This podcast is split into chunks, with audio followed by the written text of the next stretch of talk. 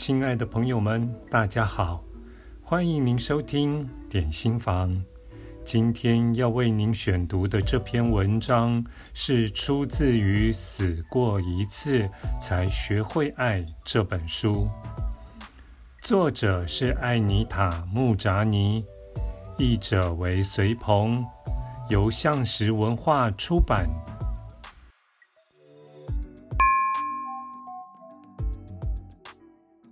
八之一，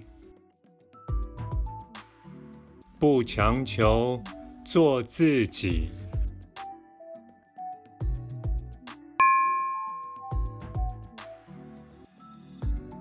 我知道这句话我已经说过，但我还是不厌其烦地再说一次。我现在的人生源自喜乐。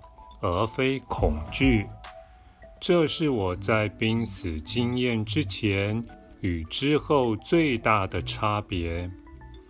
以前我的一言一行都是为了避开痛苦或取悦他人，只是我自己没有察觉。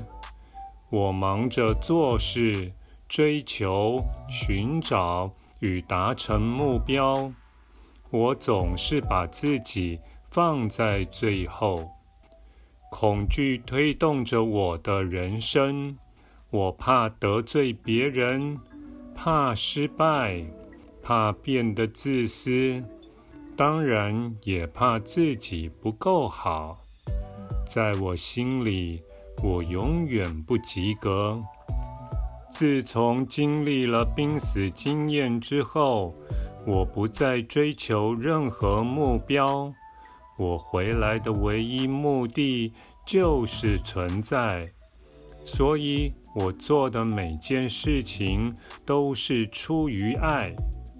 我再也不担心做错事，也不担心是否要遵守规则或教条。我聆听内心的声音，因为。我知道，这样就绝对不会出错。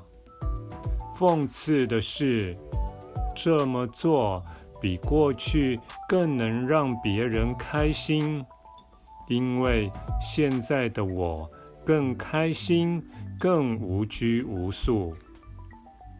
这也对我的健康产生重大影响。我把自己视为永恒的存在，我的身体会自己照顾自己，因为身体只是灵魂状态的反射。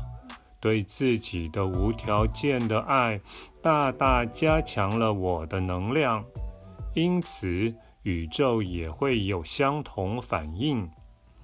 外在世界是我们对自我感觉的一种反射，所以抛开负面的自我评价，我们的世界才有办法转变。随着世界转变，我们也会感受到越来越强大的信任。我们越能够信任，就越能够放手，不去控制结果。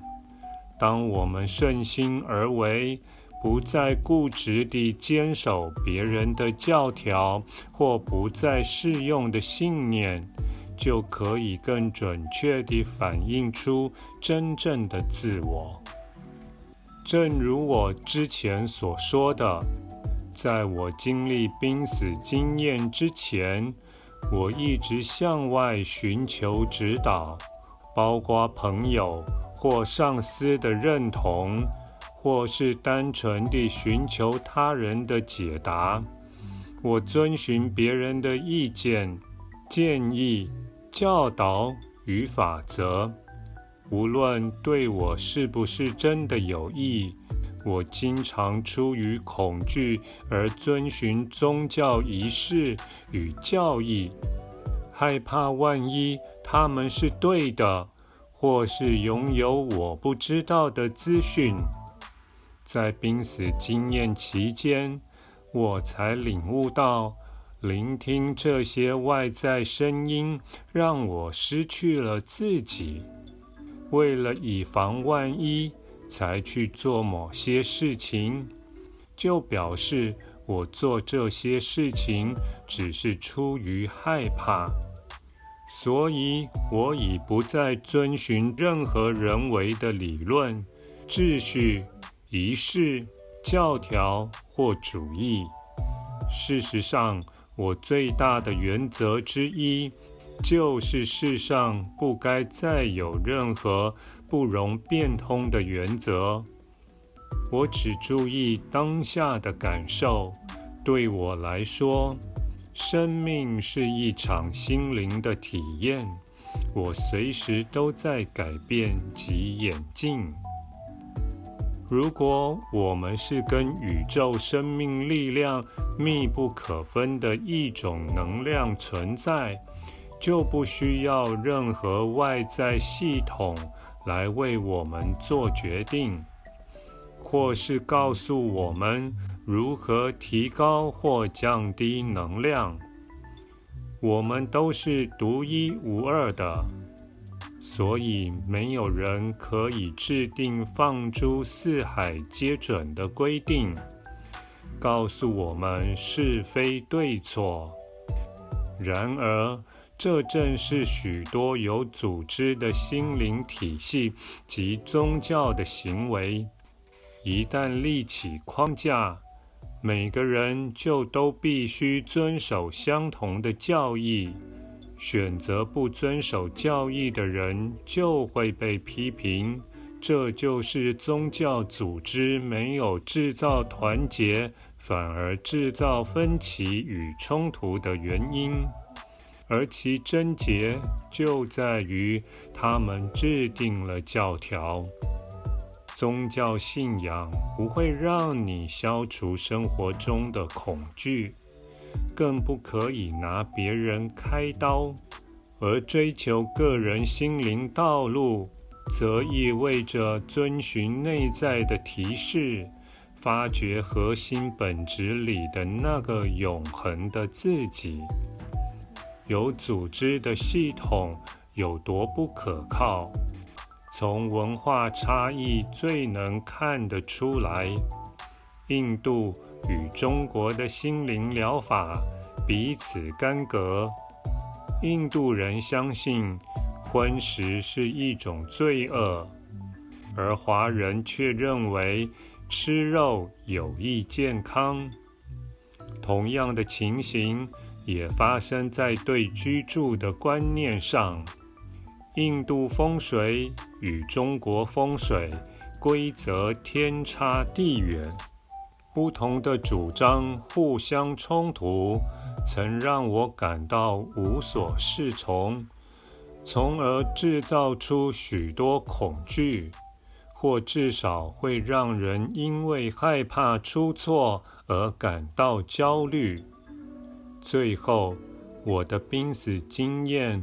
让我回归到原本的自己，相信我们都是来这里探索并尊重每个人自己的道路。这样的观念力量最为强大。无论我们选择的是摒弃俗世，跑到山顶冥思二十年，或是打造价值数十亿，养活成千上万名员工的跨国企业，或是去庙里拜拜，去教堂祷告，或是在沙滩上喝调酒，跟心爱的人一起看日落，或是在公园里边散步边吃冰淇淋。无论我们的选择如何。只要出于自己真正的心意，都是正确的道路。每种选择同样都有其灵性。感谢您的收听，我们下次再会。